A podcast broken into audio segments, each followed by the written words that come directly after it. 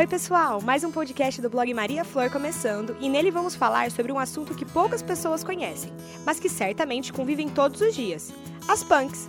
Com o surgimento de diferentes opções de comida, volta à tona as plantas comestíveis. Muito nutritivas, elas são opção para quem quer mudar e incrementar o cardápio. As punks nada mais são do que plantas alimentícias não convencionais. Fazem parte das punks plantas que não consumimos como alimento simplesmente por falta de costume ou de conhecimento.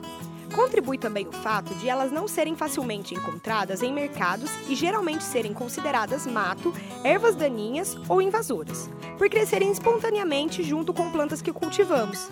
Jogando-as fora, estamos perdendo a oportunidade de consumir alimentos com um alto valor nutricional por falta de informação. Saião, tagete e tanzagem são algumas punks geralmente usadas.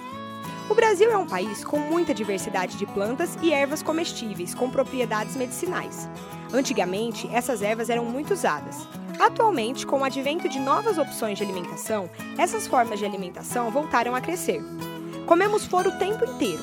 Alcachofra, couve-flor e brócolis são algumas delas mas a quantidade de flores comestíveis é enorme e muitas vezes cultivamos elas em nosso jardim. Alguns exemplos são flores de ipê, acácia branca, dente de leão e capuchinha. Além dessas plantas, existem também diversas algas. A maioria das algas comestíveis estão no mar, mas muitas também convivem no solo ou até mesmo sobre as árvores, desde que haja água. O akami, uma alga de coloração castanho esverdeada, é servida em misoshiro e incrementa saladas. Hijiki, uma alga marinha marrom, é vendida em pedaços pretos, pequenos e secos, e é usado em diversos pratos.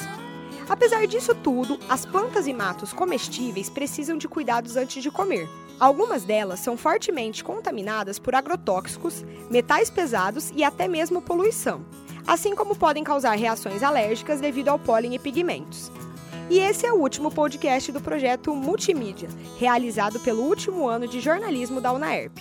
Muito obrigada a todos que acompanharam o blog Maria Flor aqui pelo SoundCloud e pelas outras plataformas digitais. Até mais!